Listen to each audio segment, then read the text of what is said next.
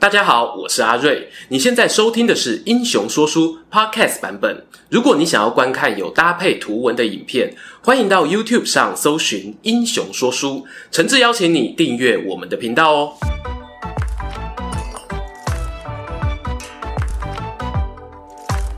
英雄说书的观众朋友，你们好，我是说书人阿瑞，替大家带来精彩的英雄故事。今天呢、要来做一个呢，我个人期待已久却迟迟腾不出时间下手的主题，那就是《三国演义》单挑全整理之谁才是单挑王。柳玉啊，去年做过曹操、刘备、孙权三位君主在正史上作战胜率的统计。当时我看完影片啊，就有点心动哦。正史统计有人做了，那虚构小说《三国演义》的版本好像也可以玩看看哦。我知道啦，你各位观众啊，每个都冰雪聪明，知道历史上的单挑事件呢，其实很少。但小说看的是什么？跟 Jump 漫画一样，就是满满热血啊，享受那种拳拳交心的激情，才没有在跟你计较单挑真实性嘞。更何况哦，常有人吐槽罗贯中不懂历史。信口胡诌，我真的很好奇，那老罗笔下那些三国武将的武力设定，到底是随便乱掰，还是有参考历史资料，注重游戏平衡呢？于是我打开了 Google 搜寻引擎，想说这种事情呢、啊，应该早就有前辈做好资料，我们给它吸收、整理、归纳、总结一下，答案很快就出来了吧。对不起，我错了。确实有不少人做过这种整理，但是我面临最大的一个问题是呢，每一个人对于单挑啊都有他自己的解释。譬如哦，马岱趁着魏延大喊“谁敢杀我”时，从背后偷袭得手，这样算不算单挑？又或者董卓被骗到皇宫，然后吕布啊趁乱上前补刀，这又算不算单挑？我甚至哦还看到有些人呢是把诸葛亮骂死王朗也算成单挑的一胜。由于啊你的单挑不一定是我的单挑啊，我终于呢还是忍不住自己下海，从头呢再看一次《三国演义》，一回一回的统计资料，做出属于自己的专属战绩表单。想起有同为 Google 系 YouTuber 的台南 Josh 大大，他以前呢也曾一球一球的统计中华职棒选手的数据资料库，我们赚的都是血汗钱呐、啊！观众朋友是不是应该？当然哦，人工统计呢，难免有疏漏啦。这个部分呢，请多多包涵。资料呢，做都做了，我是期待它未来还会有其他的用途。废话不多说，赶快来看看阿瑞私房版本的《三国演义》单挑王排行榜吧。公布结果之前呢，先来说一下我个人计算单挑主要有三个原则。第一呢，假如是把对手骗到房间用计策围捕，又或者呢非战斗状态下趁敌人没有警觉的偷袭得手，我是不算进单挑次数的。第二呢，战场上经常有那种假装撤退的单挑啊，特别是诸葛亮七擒七纵孟获北伐曹魏的时候，根本就是照三餐在诈败啊。这种状况呢，我一般哦是当他平手，不计胜负，但是呢会计算单挑一次。最后则是呢，如果有碰上那种负责殿后一打多啊，面对一大群大众脸杂鱼武将，或者像马超、许褚那一种穿着衣服打一百回合，换马再打一百回合，脱掉衣服又打三十几回合的呢，我原则上哦都只计算一次单挑。以下呢分别会带来我统计的单挑苦力王、胜率王、魏蜀吴单挑王，还有最佳遗珠奖。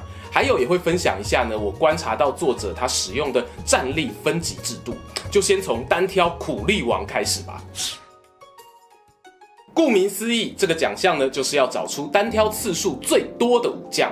候选名单呢有吕布、关羽、张飞、张辽、赵云、甘宁、许褚、马超。不知道大家觉得谁会得奖呢？我先从场次低的开始公布，张辽十一场。第一个人哦，就让我意外。要知道，张辽呢，他算是在正史里头少数有被记载临阵斩敌的将领了。没有想到在小说中竟然戏份这么少。再来呢，马超、甘宁同样都是十四场。本来被寄予厚望的吕布呢，只有十五场哎，只能够说他真的太早领便当了。最后一场呢，吕布被明确记载单挑的记录是第十七回。袁公路大起七军，曹孟德会合三将，吕布刺伤袁术的部下李丰。但值得一提的是呢，吕布他也是名将中拥有一打多最高纪录的男人。除了经典的虎牢关三英战吕布之外，在第十二回。濮阳之战时呢，他以一人之力哦，扛住了许褚、典韦、夏侯兄弟、李典、乐进等六位将领。大家哦，对于他无双战神的印象呢是有根据的。如果要讲比一打六再弱一点，那就是许褚、典韦、马超、赵云呢，各自都有一打四的记录。接下来啊，就是竞争激烈的血汗劳工前段班啦。许家堡掌门人一代宗师许褚，他有二十四场的单挑记录，只略逊于桃园画家张飞的二十七场。张飞呢，刚好也在我的排行榜中哦，排名第三。至于卡在他前面的那个男人哦，没错，就是号称胡子才是本体，把斩颜良当成运动的关羽，关二哥。我们来看看哦。关羽的单挑次数啊，高达三十一场。虽然当中呢有作者老罗帮他灌水的过五关斩六将，但依旧是相当可怕的战绩哦。从第一回登场到第七十七回兵败麦城为止，关羽平均每二点五回呢就要砍一个人。华夏战神的外号哦，名不虚传。第二名都已经这么夸张了，那第一名究竟是何方神圣呢？锵锵锵锵锵！古来冲阵扶为主，只有常山赵子龙，就是我们合计三十六场单挑的赵云啦。原来啊，大家印象中《三国演义》里赵云抢戏不是错觉，明明正史中哦只有寥寥数百字列传的人物，老罗呢硬生生的帮他增添许多戏份。可是我必须要说，罗贯中虚构赵云形象的同时，也是很有分寸的。他从来没有形容赵云的武艺呢强过了吕布、关羽、张飞，甚至是马超。但是呢，他会用各种情境衬托，赋予赵云值得信赖、无所不在的形象。下不知不觉呢，就让他活到老，单挑到老，成为我们的苦力王冠军了。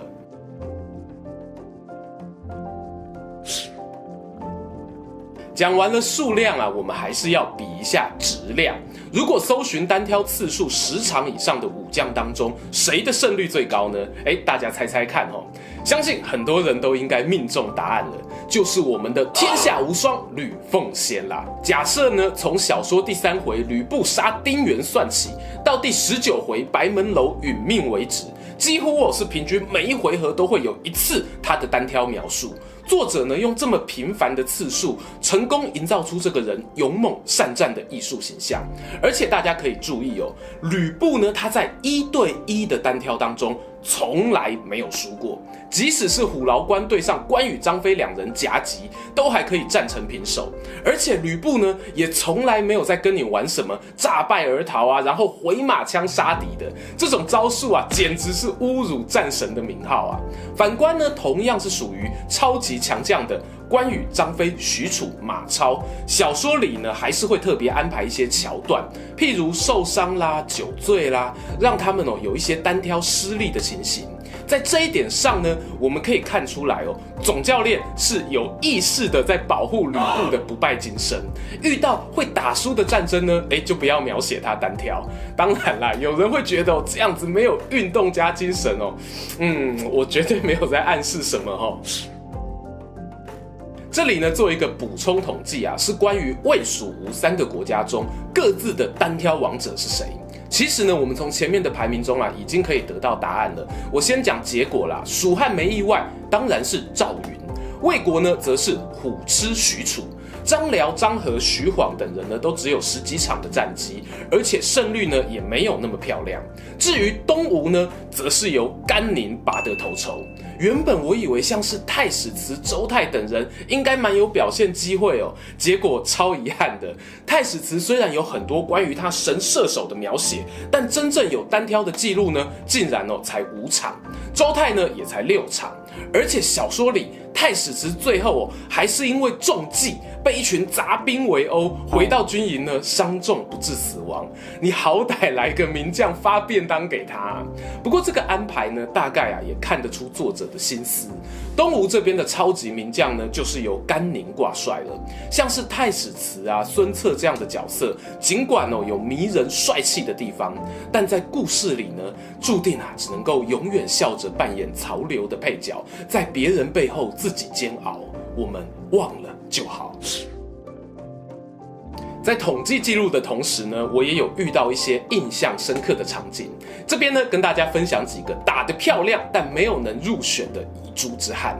第一个案例是呢，观众朋友应该记得孙策啊有一个超经典桥段，叫做“侠死一将，鹤死一将”。